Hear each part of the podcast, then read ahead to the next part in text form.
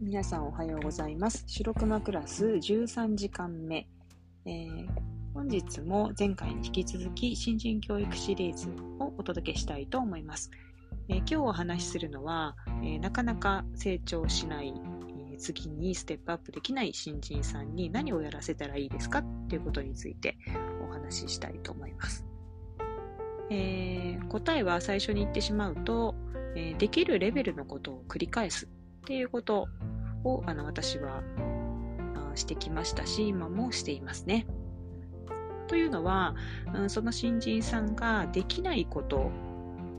よりも今できることにこうエネルギーを注ぐっていうことなんですよね。今その人ができるレベルのことをあのバリエーションを増やしながらあの繰り返してもらうっていうことですね。なので、えー、病院で言えば患者さんですし、え、会社で一般の会社で言えばまたお客様とか、え、あの取引先とか、まあ、いろんな相手の方いると思うんですけれども、えー、同じ技術で同じレベルのその業務のそのできる能力そのことを使って様々な対象の方にその技術を提供する。ということで、えー、バリエーションを増やしていくっていうあのステップアップよりもこう横に広げていくイメージで、えー、その新人さんの仕事をさらにこう深めていく。っていうことですね。で、あの、ちょっと矛盾しているようですけれども、あの、できるようになるっていう、こう、自信がつかないと、自分ができないことに、こう、目がいかないというか、気づかないんですよね。なので、あの、まず、あの、できないことよりも、今できることにひたすら注力するエネルギーを注ぐということで、えー、自信をつけてもらう。そして、えー、こちらからあの次はこういう課題があなたあるよ。それは今こうできていないことだけれども、これからね、できるようになってほしいことだよっていう、こう目標をあのそこで提示することによって、あ、自分に今それができてないんだなと。じゃあそのために何ができるようにならなきゃいけないかなってことにこう目が行くようになるんですね。なので、えー、できたら次、できたら次っていう形でどんどんこうね、ステップアップできる人も中にはいるんですけど、あの、ある程度やはり、えー、できるようになるということと、その、あの、さらに次に進むっていうことの間には、やっぱりたあの、ちょっとしたこう、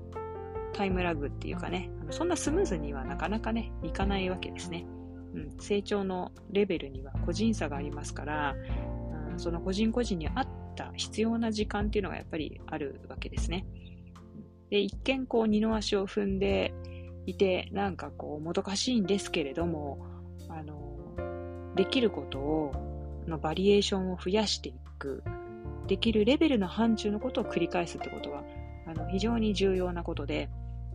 あの、クマネは過去にですね、えっ、ー、と、言語学者の方ですね、言語学者で5カ国語を話せる、あのイギリス人の男性がいたんですけど、その方にあの英会話を習ったことがあるんですけど、うんその人のあの推奨していた英語の学習の仕方というのがですね、あのひたすらひたすら自分が理解できるレベルの英語を、ま、読み書きするっていう時間を1日15分作る作るっていうね、そういうやり方だったんですよね。ねできることやってたって成長しないんじゃないって、あの、私思ってたんですけど、あの、そうじゃないっていうことで、その、言語学者の先生が言うには、あの、よく使うね、英単語、頻用の英単語っていうのはこう何千語って大体決まっていると。それは英語だけじゃなくて、他の言語においても日常生活で使う、大体こう使う言葉っていうのはもう単語って決まってると。で、まあそれは大体網羅することによってあの理解することできるんだけれども、ただこう読んだり話したりあのそういったことに関してはまず自分ができるレベルを把握してできることをとにかくとにかく繰り返してやることによって自然と次のレベルにステップアップすることができるってことだそうなんですよ。でね、実際ね、あのそうでしたね。不思議なんですけど、あの、やっぱり復習を繰り返すっていうことを、あまあ、復習を繰り返すというと言い方あれですけど、あの、できることを繰り返していく。ですよね。あの、そうすると、あの、できるできる、わかるわかるっていうことの繰り返しによって、やはりこう、自分の中で自信も当然つきますし、あの逆にできないことが今度見えてくるんですよね。うん、なので、あの、時間が多少かかっても確実にステップアップしていくことができるっていうのがね、あったんですよね。まあ、それは今回お話ししているその新人教育においても、あの、同じようなことが言えるのかなと思って、あのできないことをね、どんどんこう習得していくっていうことよりも、今できることに注力するということによって確実なステップアップを目指すと。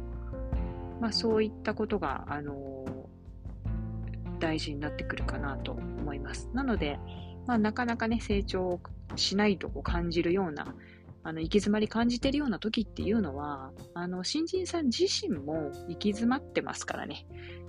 うん。なので、まずは、あの、その人ができることをあの実感してもらうっていう意味においても、できるレベルのことをあの繰り返す。そして、できることのバリエーションを増やしていくということで、まあ、自信をつけてもらう。はい。それが、あの、次に、えー、ステップアップするのに大事なことかなと思っています。はい。なので、あの新人教育でね、こう何やらせたらいいんだろう、何もできないみたいになっちゃうんですけど、必ずね、できるようになってることがありますので、ぜひ、その人の得意なこと、できるようになっていること、をあの見つけるように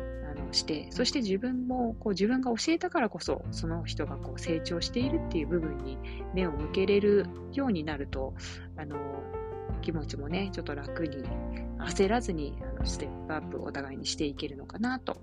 思いますので、ぜひやってみてください。はい。